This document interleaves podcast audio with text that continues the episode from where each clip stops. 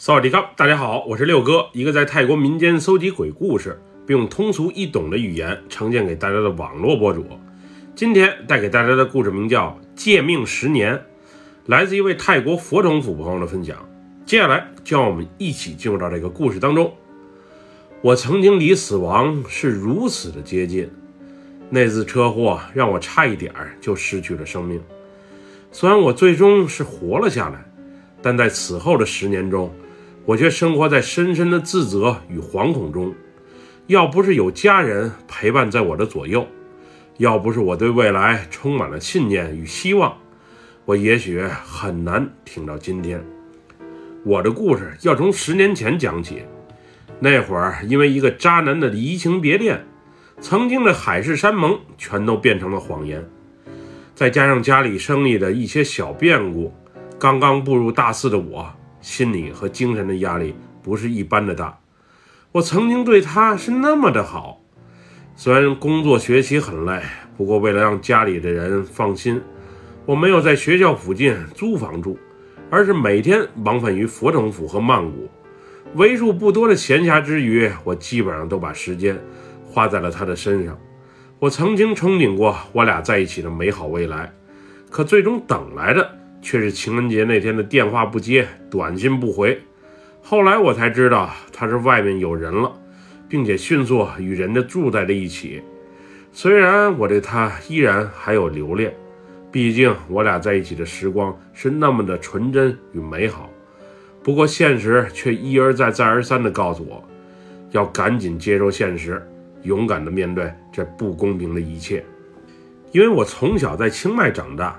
并且家里啊，在那边有房子，所以每当我感到孤独寂寞的时候，我都会去那里待一阵子。我不是逃避现实，而是为了好好的调整一下自己，并重新开启新的生活。我记得特别的清楚，那是一个周五的下午，我原本想约几个朋友在放学后一起去逛暹罗广场，不过计划赶不上变化，他们的集体爽约让本就处于低谷的我。更加的落寞。后来我一想，时间还早，要是直接开车回清迈的话，估计最晚凌晨一两点钟也到了。要不，索性就回清迈找老朋友散散心得了。反正周一的课也能请假，即使周二再回来，影响也没太大。我当时计划回佛统府的家，先取点换洗的衣服，然后就直接往清迈走了。不过，当回家的时候，我的表婶当得知我要去清迈，她也想一同前往。她说，她一位清迈的老朋友前些日子病了，而且病得还挺重，她想搭我的车一同回去。至于在那边待几天，看情况再说了。我回家拿了几件衣服，就迅速上了车。主要是我昨晚啊和老妈大吵了一架，其实也没什么大事儿。就是我被渣男啊伤得很深，没有撒气的地方。恰巧因为家里生意上的事儿，我和老妈争论了两句，最后则演变成了激烈的争吵。我回清迈的另外一个原因，也是为了躲开老妈的视线，好好的清静两天。毕竟最近一系列事情的发生，实在是太突然，太让我痛苦了。上个月还好好的呢，怎么现如今所有曾经的希望？都变成了失望了呢。我是想赶紧拿完东西，趁着老妈在外面见客户不在家，迅速离开的。可谁曾想，我那个表婶啊，实在是太磨蹭了。我等了至少半个多小时，她才磨磨蹭蹭地走出院门。没想到越怕什么，什么还就越来。表婶刚把她的行李包放在我的车后备箱里，我哥就带着我妈回家了。小兰。你是要带你表婶去哪儿？妈，我想回清迈散散心，下周一或周二回来。回清迈？回去干嘛？公司还有这么多事儿，你走，我们不就更忙了吗？就这几天的事儿，我很快就回来了。再说，不是还有我哥在呢吗？原本老妈的语气还正常，没有把昨天争吵的坏情绪带到今天。不过老妈和我没聊几句，她的面部表情就明显的不对劲儿了起来。小兰，你今天哪儿都不能去，我看你印堂发黑，气色特别的不好。你还是老老实实的在家里待着吧。因为我家从小就拜观音，逢年过节我们一家还常去寺庙拜拜，平时善款更是没少捐。从我懂事开始，老妈就一直有点神神叨叨的。据她说，她是有点通灵的能力，能看出来不寻常的东西。反正有不少人啊挺信她的，不过我却不以为然。但我们一家因为拜观音的缘故，是从来不吃牛肉的，一口都不沾的那种。我回清迈散心怎么了？还不让我回去了？我都二十好几的大姑娘了，老妈，你管的也太宽了吧！再说了，表婶回清迈还有事儿，你就别管了。虽然我口头答应老妈哪儿也不去了，好好在家里待着，并把车重新停在了院里。不过，当老妈进屋之后，我就开着车直接溜走了。当时表婶的意见是去不去都行，常年单身一人的她不发表任何的意见。就这样，我们俩一路向北，往七百公里以外的清迈开着。我这一走，老妈连给我和表婶啊打了好几个电话，不过我是一个都没接，并把手机调成了静音的状态。而表婶的手机啊也响过。当时她问我接还是不接，不过我示意她不要理我妈打来的电话，毕竟我们已经在路上了，再折腾回去也没太大的意思。一路上我听着音乐，满脑子都是以前和那个渣男曾经在一起的美好画面。实话实说，那个男孩还是挺不错的，对我挺温柔，也挺照顾。认识这么久啊，从来没对我动过手脚。我原本准备在情人节那天和他确认关系的，谁曾想他确实是给了我一个大惊喜，给我带来了一个刻骨铭心的沉痛惊喜。当天空渐渐暗了下来，路边两旁零星的照明灯啊亮起的时候，我们已经到达了纳空沙旺府的境内。大约八点多钟，我在当地一家加油站买杯咖啡提提神，并抽空看一眼手机的时候。我突然发现，我竟有三十多个未接电话，其中啊有好几个还是我哥给我打来的，并且他还在我的脸书上留言，让我无论如何今晚不要再继续赶路了，找家酒店或小旅馆先住下，并把位置发给他。他和老妈已经在赶过来的路上了。当时我想，我不就是去趟清迈吗？你们至于也跟过来吗？要是没有那条短信的话。那晚我可能会一口气儿直接开回清迈，不过同行的表婶儿好像身体啊有些不舒服，刚才一起去上卫生间的时候还呕吐了起来。另外，虽然我任性，但我啊还是很心疼老妈和我哥的。信息是近两个小时前发的，估计现在他们已经从佛统府啊开到洪统府了。要不我就按照他们所说的。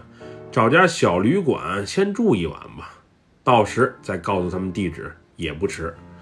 不过那时的我啊是实在不解，为什么老妈如此惶恐的来找我，并抛下工作的事儿不顾，还特意来找我？莫非老妈真看出了什么事情？当想到这里的时候，我心里啊多少还是有一些恐慌的。在纳空沙旺府的那段路啊，原本道路两侧的小酒店和旅馆应该是有不少的。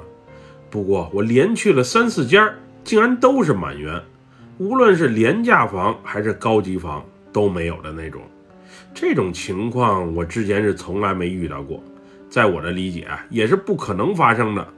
那会儿我觉得很奇怪，不过也没太多想。终于，当我第五次走进一家酒店还没房的时候。我感觉有些不对劲儿，因为这种情况发生的概率实在是太低了。于是我决定，我哪儿也不去了，就在这儿等着即将过来的老妈和我哥吧，并把位置通过手机发给了他们。位置刚发过去没多久，我哥这一通电话就追了过来：“妹妹，你可算是回话了，你是真没少让咱妈操心。”你们非得跟着我干嘛呀？我不都说了吗？我就是回清迈散散心。再说还有表婶陪着，你们有什么不放心的？主要是妈有预感，你呀要出事儿。你就在那里啊，哪儿也别去，别再继续赶路了，先休一会儿，吃点东西啊，等我们。小兰，妈有种不祥的预感，你听话，在那里啊等我们。我们估计还有一个多小时啊就能赶到。后来老妈在电话里吼了一嗓子，我也最终决定好好听话，不再任性，让他们担心了。当时我下意识地摸了一下挂在脖子上的小金佛挂坠，那个小金佛已经跟我好几年了，是老妈给我的，说是找大师啊开过光。不过那时我猛然发现，那个小金佛咋不见了呢？准确的说，是连同项链一起不见的。最近真是够背的，感情上被伤害的稀里糊涂，工作和学习也是一团糟。和家人关系处理的也不怎么好，今天还把贴身的贵重物品给弄丢了，我这坏运气也没谁了。后来我回到车上，特意好好找寻了一番，还是没见到挂坠和项链的身影。按理说挺结实的呀，不应该脱落找不着呀。我还特意啊瞅了一眼自己的内衣里，也是没有。车座底下、副驾驶的位置、后备箱里。能找的地方我全都看了，不过最终还是什么结果都没有。当时我心里挺难受的，毕竟跟随我这么多年了，钱不钱的不重要，主要是有份感情在里面。后来在等了一个半小时之后，我妈和我哥呀也赶到了我们这里。当时老妈见到我之后，没有任何的责怪，而是一下抱住了我，在那一刻也让我感受到了母亲的爱。早年丧偶的老妈，这么多年把我们三个孩子给拉扯大，确实也挺不容易的。作为性格都有些强势的我们，有争吵啊是很平常的事儿。虽然表面我对老妈的态度啊一直不是太友好，不过心里还是挺惦记、挺爱她的。酒店我已经联系好了，再往前开个二十多分钟就能到。一会儿你们在后面跟着我的车，记住是跟着。千万别超车！我哥叮嘱完这句话之后，催促的在一旁和表婶窃窃私语的老妈赶紧上车，然后再次冲我喊了一句：“跟在后面，千万别超车！”就这样，我们再次重新上了路。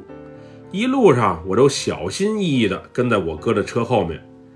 原本一切都挺正常，不过当经过一个路口的时候，我却一不留神地超了过去。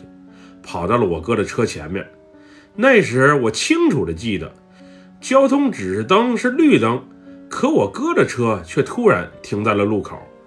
因为我在旁边的车道，车速还不慢，所以一不留神就超了过去。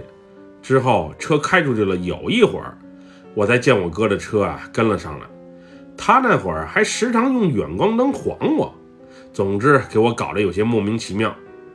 随后，原本明亮的道路是越来越暗，好像是那一段路的路灯没开启，又或者根本就没路灯。总之，我的车啊开的是挺小心的。当时我还特意放慢车速，让我哥的车啊超过我。不过他始终没提速，一直在我后面跟着。之后，我感到一阵莫名的冷风从我侧面刮过。虽然我那会儿车内的冷气是开着的，但是那股冷风啊，却格外的特别和蹊跷，是能让人明显感觉到的那种，不像空调那么柔。我刚琢磨是怎么回事的时候，车突然进入到了爬坡路段，我意识到可能是要过桥了，而且那个桥的坡度啊还挺大的。原本道路上没有什么车，除了我这车和跟在后面的我哥之外。无论是我这侧的，又或者对面车道的，只是零星有些小轿车或大卡车驶过。不过，当车啊开上桥没多久，前方突然有一道刺眼的强光照了过来。就这一刹那的功夫，我踩了一脚刹车，并打了一下方向盘，以免撞到前方的车辆。没想到这一番操作，因为路面有点湿滑的缘故，让我对车啊完全失去了控制。我这车先是撞上了桥上的左侧护栏，之后又弹回右侧护栏，最后也许是车速过快的缘故，不幸侧翻了过去。在车撞击的那一刻，我是完全清醒的。当时我想，这下我完了，我这车不会翻到桥下的河水中吧？要是那样的话，我和我表婶儿就必死无疑了。强大的冲击力让我们在车里啊晃来晃去。好的那天，我俩都是系着安全带的，不然估计小命就不保了。后来我只记得一道白光在我眼前闪现。当我再次有意识的时候，我变成了一个襁褓中的婴儿，并在妈妈的怀抱中叼着奶瓶儿。之后就犹如电影里人死之前所发生的事情一模一样。我从小到大的生活画面，无论是开心的还是失落的，都在我眼前重新播放了一遍。我那会儿意识还是有的，我想自己估计是已经死了吧。没想到电影里的情节没有骗人，人死之前的一瞬间，真的在迅速重温生前的那一切。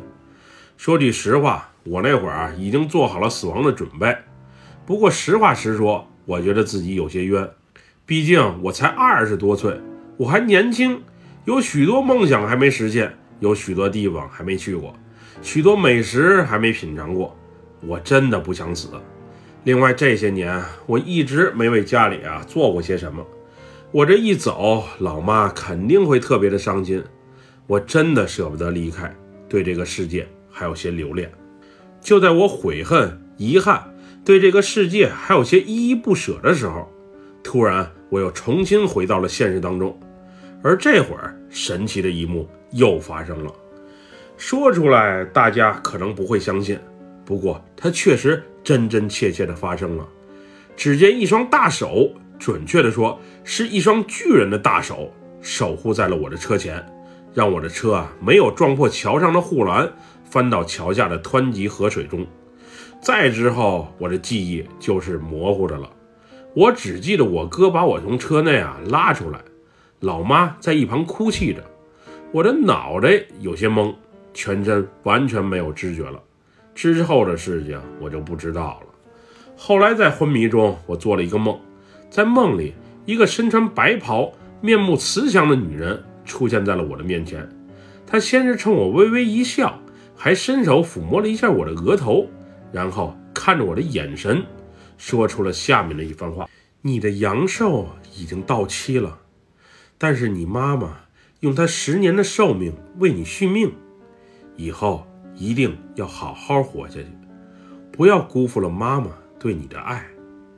之后我还做了这样或那样的怪梦，但是这个女人的一番话让我记忆啊最为的深刻。我是在医院躺了三天才彻底恢复了意识。我还好，除了鼻子撞击严重需要修复，脑袋有些轻微脑震荡，右小腿骨折之外啊，基本上没什么大伤。不过我表婶儿就没那么幸运了。据说，是颈椎错位，下半身有瘫痪的风险，可能需要动手术才有康复的可能。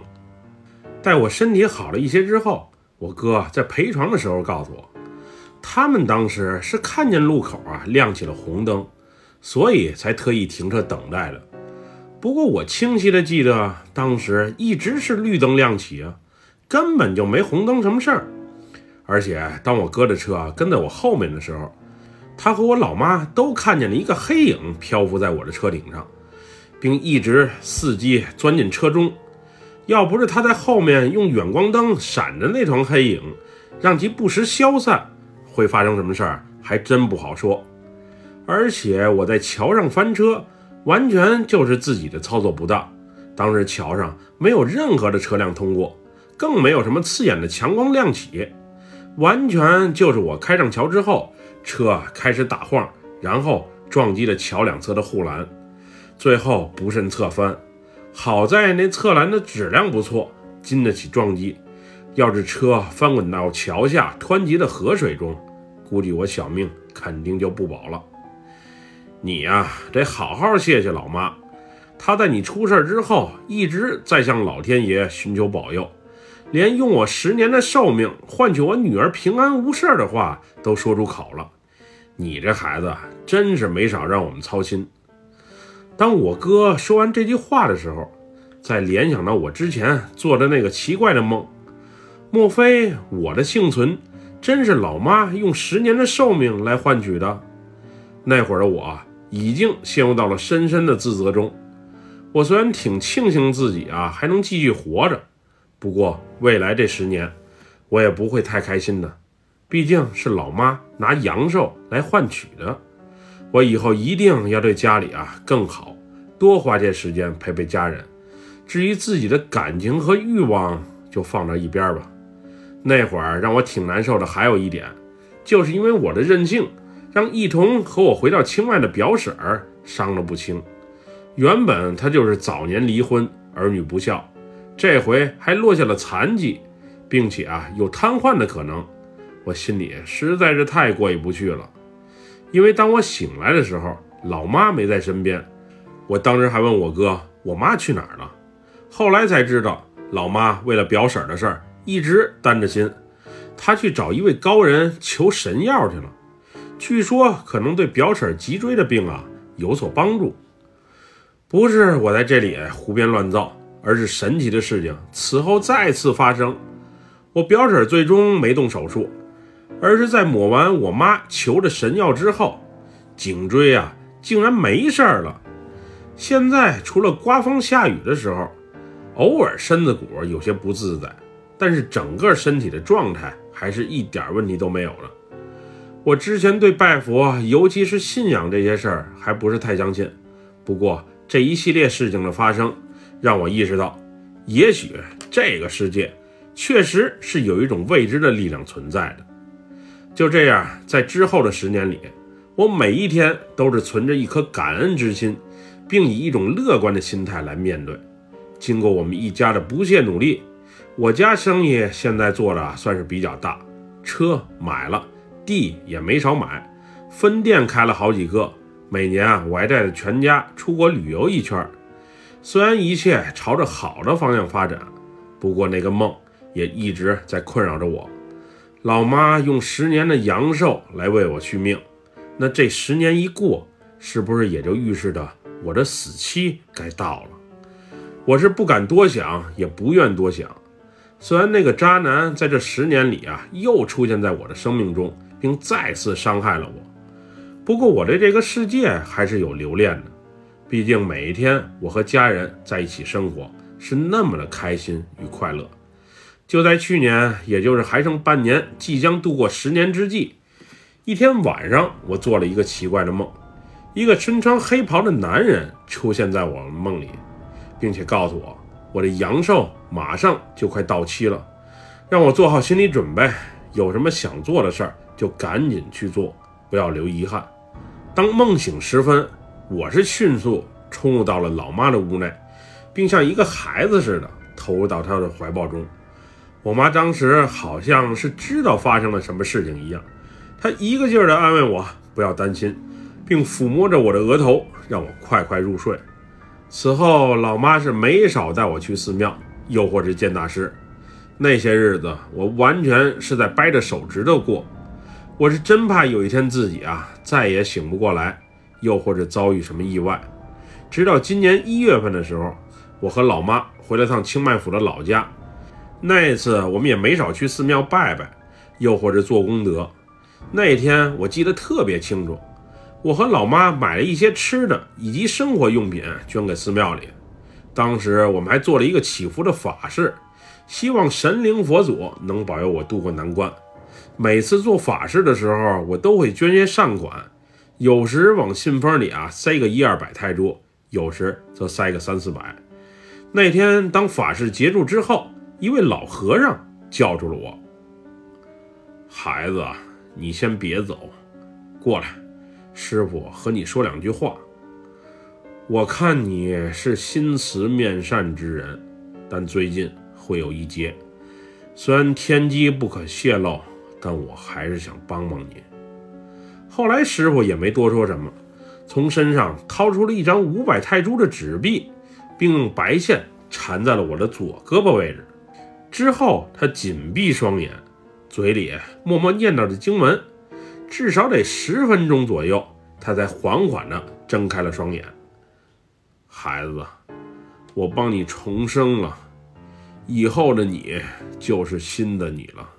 告别过去，迎接新的人生吧。记得，一定要积善行德，多多做善事。见过大师之后，我生过两回重病，并且有一次还在 ICU 住了三晚。不过，当我顺利度过了三十三岁生日的时候，我意识到，那个十年的魔咒或许真的被破解了，而我也可以继续好好感受这个世界了。当六哥听到这个故事的时候，我和手机前的听众一样，满脑子充满了不可思议。不过，讲故事的这个人是不会骗六哥的，因为六哥就是那个所谓的渣男。十年之后的再次重逢，也让六哥的心中是五味杂陈。他永远都是我最好的回忆，虽然我伤害了他，但是他对我始终还是那么的热情，那么的真诚。只可惜我已经不是当年的那个我，有些事情错过了就是一辈子。当你明白的时候，一切可能都晚了。至于还有没有弥补的可能，那就让老天爷来决定吧。本期故事就分享到这里，喜欢六哥故事的人，别忘了点赞和关注哟。咱们下期节目再见，我们俩拜拜，萨瓦迪卡。